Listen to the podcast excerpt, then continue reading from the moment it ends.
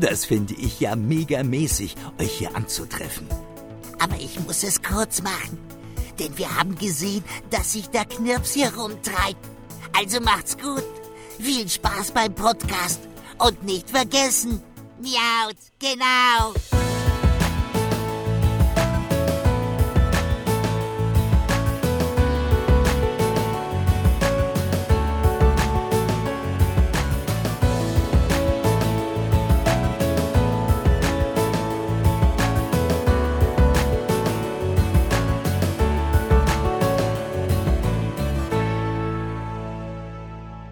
Hallo und herzlich willkommen zu dieser neuen Episode von Miauts genau, dem deutschen Pokémon-Podcast. Mein Name ist Dominik und ja, heute ist wieder Generations Time, würde ich sagen. Heute ist, äh, geht die, geht, geht die Generations-Reihe im Podcast in die fünfte Runde.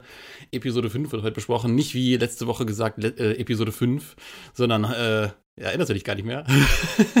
wir, haben, äh, wir haben letztes Mal gesagt, ähm, nee, weil ich noch äh, Episode 5 auf dem Bildschirm hatte, meintest du, ja, heute besprechen wir Episode ah, 5. ja, genau. Ja, ja, ja. ja, und, äh, und ihr lieben Zuhörer und Zuhörerinnen, ihr habt ihn schon gehört, mit einem großen, ausführlichen Ja. Äh, der liebe Josua ist auch wieder dabei. Hallo. Wunderschönen guten Tag. Ja, ein, aber ein sowas von wunderschönen guten Tag. Ja, äh, Episode 5 äh, ist heute auf dem Plan. Äh, das ist eine sehr, sehr, ich sag mal, lore-lastige, eine sehr, sehr ähm, tiefgreifende, in die Pokémon-Historie eingreifende äh, Episode. Ja, äh, fühlst du dich dem gewappnet, äh, die zusammenzufassen? Äh, zusammenfassen, ja. Ja. Der Folge gewappnet, nein. Oh, okay. ich bin gespannt. Weil die ist sehr, sehr lore-lastig halt. Ja, gut. Dann würde ich sagen, äh, aller guten Dinge sind heute fünf. mein lieber Josa, magst du beginnen? Kurze Inhaltszusammenfassung. Aber gerne. Äh, Giovannis Sohn will eigentlich nur ganz in Ruhe die Top 4 äh, meistern. Und dann kommt natürlich die Polizei vorbei und äh, will ihn ein bisschen befragen zu seinem Vater. Äh, dann kommt aber über das Gespräch raus, dass er ihn seit drei Jahren nicht mehr gesehen hat und dass auch nichts mit dem Sturm auf den Funkturm zu tun hat, äh, wo halt das ehemalige Team Rocket versucht, ihren Meister wieder ranzuholen, aber keine Antwort bekommt. Und äh, äh, es gibt auch noch ein Flashback von äh, dem Sohn von Giovanni, wie er sich mit seinem Vater unterhält darüber, äh, oder was heißt unterhält, also sich darüber streitet, dass sein Vater einfach jetzt den, ähm, salopp gesagt, den Schweif einzieht. Und Giovanni ein wenig ihm ähm, ja, klar versucht zu machen, dass er, ähm, weil er gerade gegen einen, keine Ahnung, einen 10-, 12-Jährigen verloren hat, eventuell doch mal seine Zukunftspläne überdenken sollte. Und was man, glaube ich, sehr gut nachvollziehen kann. Mhm. Äh, und ich glaube, zu diesem 10-, 12-jährigen äh, Zukunftspläne zerstören kommen wir dann später nochmal. Ja, ja, ja, ja, in der Tat. Ja, ähm ja, das ist im Grunde die Folge. Ähm, unterschlagen hast du tatsächlich ja die Person, die mit dem äh, lieben Sohn von Giovanni äh, spricht. Das ist niemand Geringeres. Äh, du solltest ihn grob kennen aus der uh, uh, zweiten Episode. Ja, ich habe den Namen mal wieder vergessen. Genau. Aber es ist halt Mr. Polizist, der in allen möglichen Spielen immer wieder vorkommt und genau, genau international. Genau, genau. Ja. Äh, ja. Ja, der Sein gute Labelle, äh, im, im, im, Englischen auch gerne Luca genannt, äh, in, in, seiner zehnten Doktoranmutung mit seinem Trenchcoat und so weiter wird er auch gerne mit äh, David Tennant verglichen. ähm, ja, ähm, aus, aus, aus äh, eben diesem Trio an Ereignissen, würde ich sagen, hat auch eine sehr, sehr spannende Episode. Habe ja eingangs schon gesagt, eine sehr lore-lastige Episode. Zum einen haben wir die Ebene Silber, der, äh, also der Rivale, äh, der mit den roten Haaren, Ne? Ähm, er, er, heißt, er heißt Silber. Ähm, Silber, der die Top 4 äh, äh, bestreiten möchte, quasi äh, im, im, im Endzipfelchen der Haupthandlung von äh, Gold und Silber, beziehungsweise Hardgold und Soul Silver. Dann haben wir diesen Flashback, diese Flashback-Ebene. Und zum anderen Luca, der halt auch an dieser Stelle auftaucht. Ich würde sagen, springen wir mal zum Anfang der Episode. Also wir sehen tatsächlich, wie ähm, Silber quasi den, die, die Top 4 bekämpfen möchte und dann aufgehalten wird von Luca. Und an der Stelle ist mir schon gleich wieder aufgefallen, oh, saß da das gleiche Animationsstudio dran wie in der vorherigen Episode? Weil auch hier wirkten, ich sag mal, die Animation und später äh, fiel das dann auch noch auf bei der, bei der Flashback-Szene. Ähm, also da ganz besonders. Äh, aber eben auch, auch schon hier. Ähm, die Animationen waren halt nicht so wirklich 100% rund. Ne?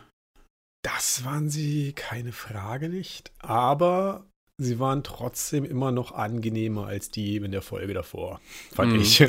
Also so, äh, gerade, also wahrscheinlich, weil in dieser Folge auch recht wenig passiert ist und Leute nur rumstanden und mm. also außer jetzt in dem Tower ja. konnte ich das eigentlich recht gut verkraften. Mm. Also so in der Folge davor, wo der sich ja sehr viel bewegt ähm, und dann hat man das dann doch recht gut wahrgenommen. Aber jetzt bei der Folge ist ja an sich nicht viel Bewegung passiert, außer nicht allzu viel. Äh, ein bisschen vorgesprungen jetzt, ähm, dass das, äh, das Erscheinen von Team Rocket wieder amüsierend war. Ja, aber, aber springen wir doch mal genau dahin. Ähm, wir sehen also ein kleines Intermezzo zwischen, zwischen Labelle und ja. äh, Silber, die sich unterhalten und halt dann auch diese äh, erste Flashback-Szene ähm, in, dem, in dem Radioturm von Ducatia City. So. Ja, äh, wie fandest du die ganze Aufmachung dieser ganzen Szene? Ich kann mir vorstellen, dass Leute, die mehr mit der Lore vertraut sind, das wesentlich spannender finden als ich. Mhm. Ich fand diese Folge und auch jetzt die, die Szene im Tower in Ordnung. So von wegen, ah, okay, das ist passiert. Aber so wirklich Spannung aufgebaut, so wirklich ähm, Emotionen rübergebracht, hat es jetzt nicht so bei mir. Hm. Es war halt, okay, Team Rocket hat mal wieder einen Ort äh, eingenommen mhm. ähm, mit super starken Pokémon. Äh, die, die, Klassiker wieder. Ja, die Klassiker wieder. Also, ja. seit sie da ankamen, so vier Leute und drei Pokémon, dachte ich mir so, ja. wow. ja, also so, so ein bisschen Spannung wird halt nur darüber aufgebaut, dass man halt, äh, oder dass ich als unwissender Zuschauer jetzt nicht wusste, sie rufen jetzt nach Giovanni äh, ähm, also so, so, suggeriert wurde es halt schon, dass er nicht kommt, aber mhm. ähm, es war so die einzige Spannung in diesem mhm. Rückblick, fand mhm. ich. Ja, na, vor allem ist es halt auch, äh, schließt es einen ganz schönen Bogen. Ähm, ich weiß nicht, ich, ich habe dir ja zum, zur, zur, zur Einführung in diese Episode ähm, äh, ein, ein, ein Video von einem Event aus Pokémon Hard Gold und Soul Silver geschickt. Und ähm, gerade wenn man dieses Event kennt, bietet diese Episode, und das fängt hier mit dem Radioturm schon an, ähm, so eine Art, ähm, also diese Generations-Episode, äh, so eine Art Gegenpol zu den Ereignissen, die man in dem Celebi-Event in Hardgold und Soul Silver hatte. Ne? Also äh, sowohl in Gold und Silber als auch Hardgold und Soul Silver geht es ja in Ducatia City darum, dass Team Rocket ähm, den Radioturm nutzt, um Giovanni zu akquirieren. Und äh, lange, lange Zeit war es unklar, hat Giovanni überhaupt darauf reagiert, hat er diesen, diesen Funkspruch gehört. Ne? Durch das Event damals haben wir herausgefunden, ja, er hat es gehört. Er hat es gehört. Er hatte da ähm, in den, den Toyo-Fällen äh, sein, sein, kleines Radio gehabt, wie auch immer das technisch funktionieren mag, mit einem Radio, was super funktioniert, äh, in, einer, in, einer, großen Höhle, umringt von Wasser und ne, Pokémon-Logik äh, lassen wir mal lieber für sich selbst stehen. Aber ähm, äh, ja, und hier in dem Radioturm Intermezzo, da fängt das halt auch schon an, so eine Art Gegenpol dann zu bilden zu diesem Event. Und äh, das finde ich halt insofern interessant, weil äh, später halt auch dieser, dieser zweite Flashback ja auch ein genaues Gegenpol dann dazu bietet. Ja, oder im Endeffekt das genau abbildet, was in dem Event passiert. Ich fand es natürlich auch sehr, also ich fand Tatsache das Event amüsanter als die Folge selber, mhm. äh, weil ich einfach so empathisch nachempfunden da ist jemand, ein Mittelaltermann, der sich so, so seinen Lebenstraum aufgebaut hat und dann einfach von so einem Zehnjährigen zerstört wird. Der sich dann denkt, okay, ich habe einen falschen Ansatz, ich versuche es nochmal anders. Und dann drei Jahre später sich wieder diesen Lebenstraum erarbeitet hat, über Jahre hinweg und dann einfach ein anderer Zehnjähriger kommt und es wieder komplett zerstört. Ja. Also ich weiß Tatsache nicht, was In-Law Giovanni jetzt irgendwie später macht, aber ich glaube, er hockt irgendwo in der Gosse und äh, heult. so, keine Ahnung.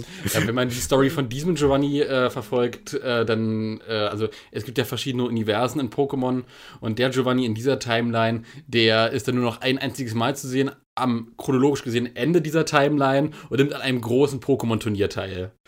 So, so von wegen, äh, ihr könnt kämpfen, aber ich kann nichts. Äh, ja, äh, aber, aber für die Leute, die jetzt das Event nicht gespielt haben und nicht gesehen haben, magst du mal grob zusammenfassen? Wir haben jetzt hier viel über das Event gesprochen, dieses Celebi-Event äh, aus Hardcore und Soul Silver, was da passiert ist.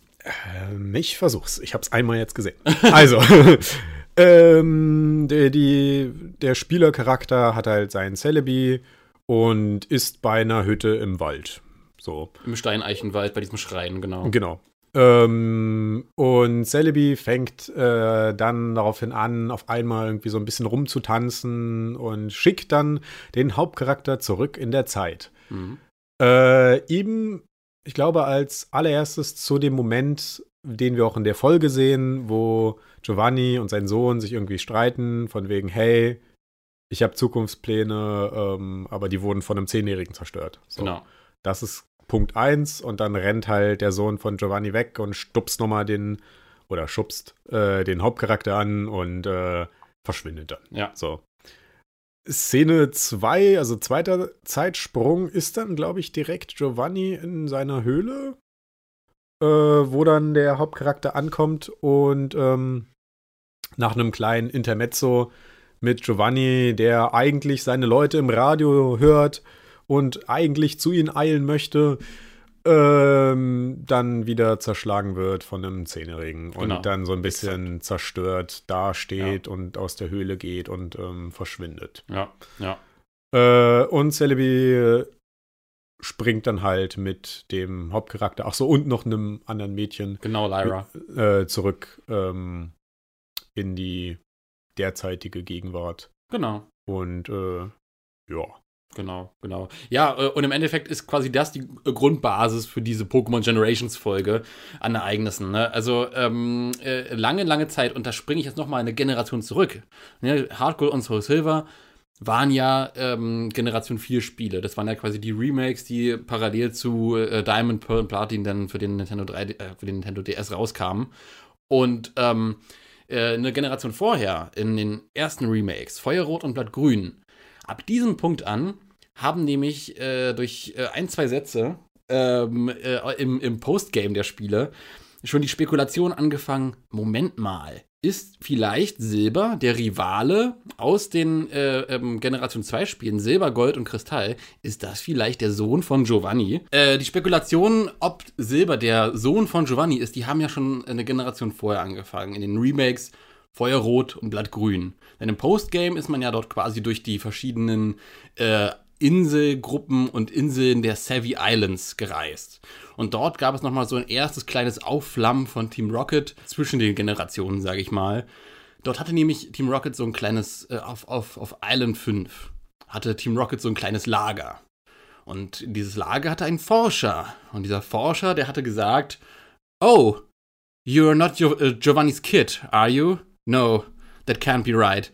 Giovanni's kid has red hair. Na, Giovannis Kid, äh, Giovannis Kind hat rotes Haar. So, und ähm, weil die Attitude, das ganze Verhalten von, von, von Silber halt sehr, sehr stark irgendwie in so eine Team Rocket-Kerbe passt und halt quasi äh, er der Rivale ist, parallel zum Aufflammen von Team Rocket und das kommt jetzt noch später hinzu, in den ähm, Remakes äh, Hardgold und Soul Silver, da gab es ja nämlich äh, auch sehr, sehr, sehr viel individuellere Designs für die einzelnen Team Rocket Vorstände. Ne? Unter anderem gab es halt äh, Du guckst mich gerade, du guckst mich gerade sehr, sehr dubios an. Ich gucke gerade dieses Design sehr dubios an. Ja, dort gab es ähm, äh, konkretere Designs für die oder Redesigns für die einzelnen Vorstände von Team Rocket, die quasi die große Team Rocket offensive Neuauflage inszeniert haben. Unter anderem von Athena. Ne? Äh, Athena hat sehr markantes rotes Haar in einem sehr, sehr ähnlichen Design wie äh, das Haar von Silber. Und ähm, sie als mit äh, ganz oben stehender Team Rocket vorstand, die dann quasi noch für die äh, für das große Team Rocket Comeback der noch mitverantwortlich war, wird halt immer sehr gemunkelt als die Mutter von Silber, dass Giovanni quasi ein Verhältnis mit ihr hatte. Es wurde nie offiziell irgendwo bestätigt, aber allein in den Artworks von Ken Sugimori äh, sehe ich da oder sehen viele Fans da sehr, sehr starke Bestätigungen. Ja, also das ist jetzt quasi die Büchse der Pandora, die ich hier aufmache, um die Spekulation mit Silber. Aber ähm, die generelle Tatsache, dass Silber der Sohn von Giovanni ist, war ja auch anfangs nur eine Theorie und nur eine Bestätigung, die allein auf diesem einen Satz von diesem einen Forscher basierte, auf Island 5, in diesem Forschungszentrum. Und ähm, ja, auf der Basis hat sich das dann quasi durch das Celebi-Event und halt auch durch Pokémon Generations, durch diese Episode, dann bewahrheitet und wurde als fester Bestandteil in den Kanon mit eingenommen. Ja, ja ähm, genau, die Flashback-Szene. Wir haben jetzt viel über die Flashback-Szene gesprochen.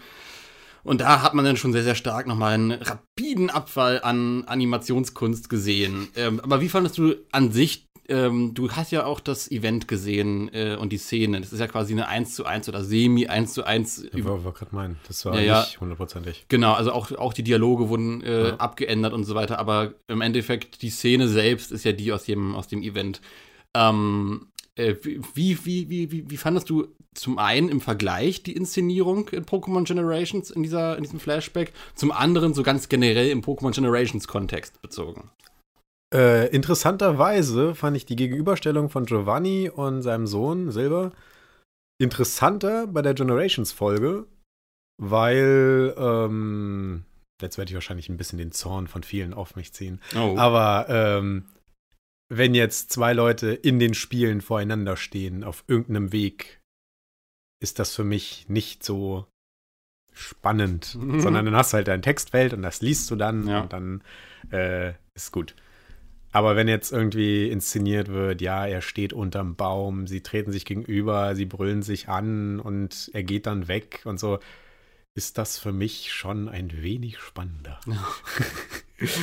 Und ich streite gar nicht ab, dass die Spiele auch Spannung aufbringen können, aber ähm, vermutlich liegt es einfach daran, dass ich mehr irgendwie so mit Film gegenüber komme und äh, in den Spielen stehen halt die Leute da. Mhm. So. Dass du mehr auf so ein äh, Bewegung. visuelles ja. Storytelling ja. angewiesen ja. bist. Ne? Ja, das ist halt aber generell das Ding in den Spielen, dass da, ähm, ne, also ich, ich fand's, ich fand's im, im Event ganz charmant umgesetzt, aus der Perspektive, dass man da halt auch durch so Kleinigkeiten, äh, wie zum Beispiel der letzte Satz, den Silver ähm, Giovanni hinterher brüllt, ist dann auch quasi so irgendwie in Lettern, die wirklich mega groß ja, gestreckt ja. waren, mit zigtausend Ausrufezeichen. Ja. Also die ganze Textbox unten wurde komplett vollgefüllt.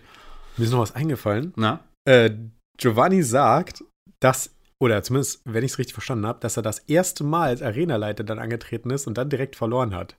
Stimmt das oder habe ich es falsch verstanden? Äh, ich meine, das war so halt so, so, so, so gemeint, dass er ähm, äh, lange Zeit in der Arena halt nicht war. Also da war ah, ja auch, okay. das ist, äh, wurde auch in den Spielen gesagt, dass, dass die immer zu ist. Dass ja. die immer zu ja, ist. Ja. Ähm, und na, also wir wissen ja, weil Giovanni halt seine Team Rocket Pläne umgesetzt hat und so weiter. Ähm, äh, und darauf bezieht sich das halt. Also, dass äh, Team Rocket ähm, ja zerschlagen wurde und Giovanni deswegen in die Arena zurückgekommen ist, ne? Und dann quasi der finale Kampf mit Rot und, und Blau passiert ist und so weiter und nach dem, nach dem, äh, nach der Niederlage äh, gegenüber Rot dann Giovanni aus der Arena geflüchtet ist. Ja, ja weil dann, dann kam halt bei mir so die Frage auf, ja, okay, du bist Arenaleiter, aber wenn du nicht besiegt werden willst, dann bist du halt einfach nie da. Ende. ja, sehr schön. So, ich meine, es scheint ja kein Problem zu sein, einfach für lange Zeit nicht in deiner Arena zu sein. Ich meine, er hat irgendwie 90% des Spiels einfach diese Arena geschlossen, war nie da. Ja. Und anscheinend auch vorher war er nie da. Äh, Touché. So, so gibt es irgendwelche Auflagen als Arenaleiter? Ja, du musst dann und dann da sein oder kannst du einfach, ja, pff, also ich habe zu. Ich bin Arenaleiter, ich krieg jetzt einen Rabatt bei dem Shop, aber äh, so an sich habe ich keinen Bock. so. ich bin, also ich bin Arenaleiter, ich mache jetzt erstmal schön Urlaub und ja. wir können mir mal alle kreuzweise ja mehr. Nee, ähm, ja, äh, durchaus ein interessanter Punkt. Äh, Würde würd ich dir auch zustimmen, dass ich glaube, dass das tatsächlich auch vom, vom Storytelling her weniger gut überlegt ist, ähm, was da mit Giovanni passiert, beziehungsweise, ähm, äh, keine Ahnung, normalerweise hätte, hätte ein Arenaleiter doch eigentlich einen Vertreter im Zweifelsfall, oder? Ja, mindestens. Ja, Aber so, so, also in dieser Pokémon-Welt basiert ja sehr viel darauf, dass du diese Orden sammelst. Genau. auf Top 4 raufkommst und sowas. Genau. Das heißt, du nimmst einfach allen die Möglichkeit, zu den Top 4 zu gehen. Das ist ziemlich klug. ich würde ich würd sagen, das war Giovannis größter Ja. Masterplan, Ja. irgendwie. zu sagen, okay, sorry, over and out. Ja. Ähm, äh, du hattest ja äh, entgegen meiner, meinem Verständnis deiner Zusammenfassung Labelle doch als solchen auch erkannt. Ja, ähm, ja. Wie, wie fandest du äh, sein Auftreten in dieser Folge? Also Labelle hat ja, ähm, äh, er stammt ja aus Generation 4. Und dort hat er so ein, so ein wiederkehrendes Thema, dass er halt ähm, von Interpol das erste Mal aufgekreuzt ist. Und ab diesem Punkt an wurde er dann überall in die verschiedenen Generationen hingestreut. Und wegen, ach, er ist hier auch noch. Ach, auf den äh, Inseln der Alola-Region, da ist er auch noch. Und hier und da. Und da untersucht er dann die Ultra Beast. Und hier untersucht er jetzt den Fall von ähm, Giovanni, beziehungsweise äh, das Verschwinden von Giovanni und das neue Aufflammen von Team Rocket. Wie, wie fandest du sein Auftreten dahingehend? So an sich ist sein Auftreten ja eigentlich recht solide. Aber vom Gefühl her, und dieses Gefühl werde ich nie bei ihm los, kommt es mir so rüber, als ob er, ja, ich mache meinen Job, ich versuche es, ich versuche es, und er erreicht nichts. Er schafft einfach gar nichts. Sondern in jedem Spiel bist du irgendwie so, ah, okay, er ist wieder da. Wer hat den Fall gelöst? Ja, der Zehnjährige. Ah, er ist wieder da. Wer hat den Fall gelöst? Ja, der Zehnjährige. So, so vom Gefühl, ja. Auch so bei dem anderen. Hm, er kommt bei der Arena an. Sie haben sich durch die Wand gebombt. Okay. Ja, ähm, der Kampf ist vorbei. Ähm, tut mir leid. Äh, in dieser Genau, Folge. Er kommt genau. an. Ja, ähm, hi, du bist doch der Sohn. Ja, aber ich habe seit drei Jahren nicht mit ihm geredet. Hm. Es ist dein Job, ihn zu finden. Ja, schon, irgendwie. Also, ähm. Die, die Line am Ende, die fand ich auch ziemlich ja, gut. die ne? war die richtig lustig. Äh, Das war, hey, ist es nicht eigentlich deine, deine Aufgabe, ihn zu finden? Und, und er grinst dann auch nur so, ja, ja. Der war zu seiner Verteidigung, also so, so, ich sag jetzt mal, das echte Interpol arbeitet ja auch genauso, Zeugen Ja. befragen und sonst wie. Also ist, er macht ja gerade seinen Job, wenn Ja. er nachfragt, ob er halt irgendwie Informationen bekommen kann. Ja. Äh, deswegen wäre ich da nicht so kritisch gewesen. Mein Zettel ist Da runtergefallen. fällt das Papier. Äh, wo war ich gerade? Er macht ja seinen Job wie das echte Interpol. Ach so, ja, äh, an sich macht er ja seinen Job wie das echte Interpol. Also da fand ich jetzt so die Kritik witzig und hätte ich ihm auch eigentlich an den Kopf geworfen, aber um fair zu sein, ist sie nicht unbedingt gerechtfertigt, weil das Fragen an Zeugen, das Befragen von Leuten, äh, die eng mit den Tätern in Verbindung stehen, ist halt eigentlich einer der Grundsätze der Arbeit. Ja. Ja. So. Äh, aber naja. Ja, aber nichtsdestotrotz wirkt das halt immer schon, also generell nicht, nicht nur jetzt was Labelle betrifft, sondern halt auch ähm, generell die Autoritätsperson in Pokémon. Ne? Das, ist ja ein, das ist ja ein wiederkehrendes Thema, immer und immer und immer wieder. Ne? Also im Endeffekt äh, sind äh, zehnjährige kleine Kinder die ultimative Kampfwaffe in der Pokémon-Welt. Die Frage ist nur, diese zehnjährigen Kinder, wenn die 18 werden, werden sie dann unfähig? Na, augenscheinlicher nicht. Also, ähm, äh, wie gesagt, unser All-Time-Favorite, äh, immer wiederkehrender Protagonist Red, äh, der taucht ja auch jetzt wieder auf in den äh, Spielen Sonne und Mond oder Ultrasonne, Ultramond in der Generation 7. Gealtert. Ne, deutlich gealtert. Und dort taucht er halt auch als ein sehr fähiger Trainer auf, der halt aber zwar zu der Story und zur Problemlösung nichts beiträgt, von daher würde das für diese These sprechen, aber trotzdem äh, von, den, von, von den Pokémon-Skills her ja trotzdem äh, gut funktioniert. Okay. Ja, Ja, aber ich meine, man kann es auch, also so, so rein aus unserer Perspektive, aus der Spieleentwicklerperspektive, macht das alles sehr doll Sinn, dass du halt den Kindern die Möglichkeit gibst, gegen die Erwachsenen zu bestehen und so weiter. Oder halt den ja, mittlerweile erwachsenen Kindern die Möglichkeit gibst, gegen die Erwachsenen zu bestehen. ja, So. ja. Ja, das ist äh, nochmal Pokémon auf einer Metaebene, ne? ja. Ähm, genau. Äh, also diese Folge ist vollgepackt voller, ähm, ja, ich würde fast sagen, Fanservice äh, hinsichtlich Fantheorien, Bestätigung nochmal. Ähm, äh, auch das Auftauchen von Luca. Ne? Also im Endeffekt ist ja Luca oder Labelle, wie er auf Deutsch heißt, ähm, eine Figur, die überall in wichtigen Ereignissen halt seine, seine Finger in den Spiel hat. In den kommenden Pokémon Generations Episoden, da werden wir ihn auch noch einige Male sehen. Deswegen ähm, äh, ist das auch noch aus der Perspektive für Luca dann auch nochmal interessant zu sehen, okay, ach, hier war auch mit dabei. Sehr spannend. Eine Anmerkung vielleicht noch. Luca passt so viel besser zu ihm als Labelle. Labelle ist, der Name passt überhaupt nicht zu ihm. Ja, so, so, so. Labelle würde ich einen Pflanzentrainer nennen oder sonst wie was, aber Labelle doch nicht. Na, oder halt, ähm, das, wir, das ist der Grund, warum er es nie schafft, irgendjemanden zu fangen, weil er einfach zu nett ist. Ah. So, ach, du strengst dich so an beim Wegrennen. Dann lass ich dich mal wegrennen. Ah, ja. Vielleicht eine naive Frage noch. ja. Äh, ich, der dieses Spiel nicht gespielt habe, diese Generation. Äh, wer hat denn jetzt eigentlich den Turm befreit? Der Hauptcharakter aus der Spielreihe oder? Genau, also äh, das war War so tatsächlich, klar. das war tatsächlich ähm, der gute Gold, beziehungsweise Ethan, äh, den wir ja auch letztes Mal in der vorherigen Generations-Episode gesehen haben, der mit Siegfried zusammen sich durch das Team Rocket-Lager geschlichen hat. Genau. Er hat da quasi äh, Team Rocket den Gar ausgemacht, ähm, die, die Moderatorin Margit befreit.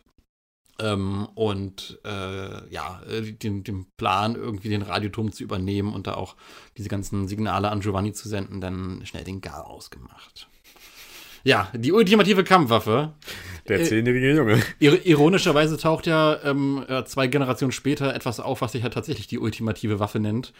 Äh, in, in der, in der Pokémon-Lore in Generation 6 ähm, in X und Y.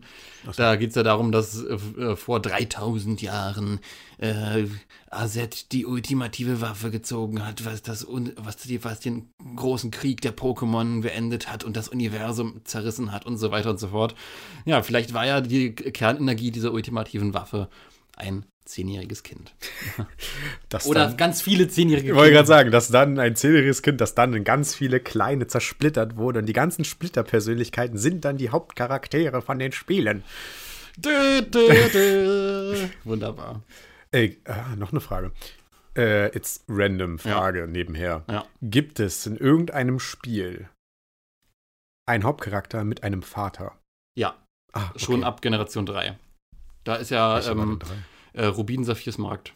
Ach so, das ist zu lang her. Das habe ich irgendwann mal gespielt. Genau, da gibt es ja, also, äh, also Briggs oder Maike, je nachdem, wie man da spielt, ähm, hatte Norman, den Arenaleiter von, oh Gott, äh, von, wie hieß die Stadt? Mir fällt sie gerade nicht ein. Auf jeden Fall Norman, den Normaltyp Arenaleiter als, als Vater. Norman, der Normale. Ja.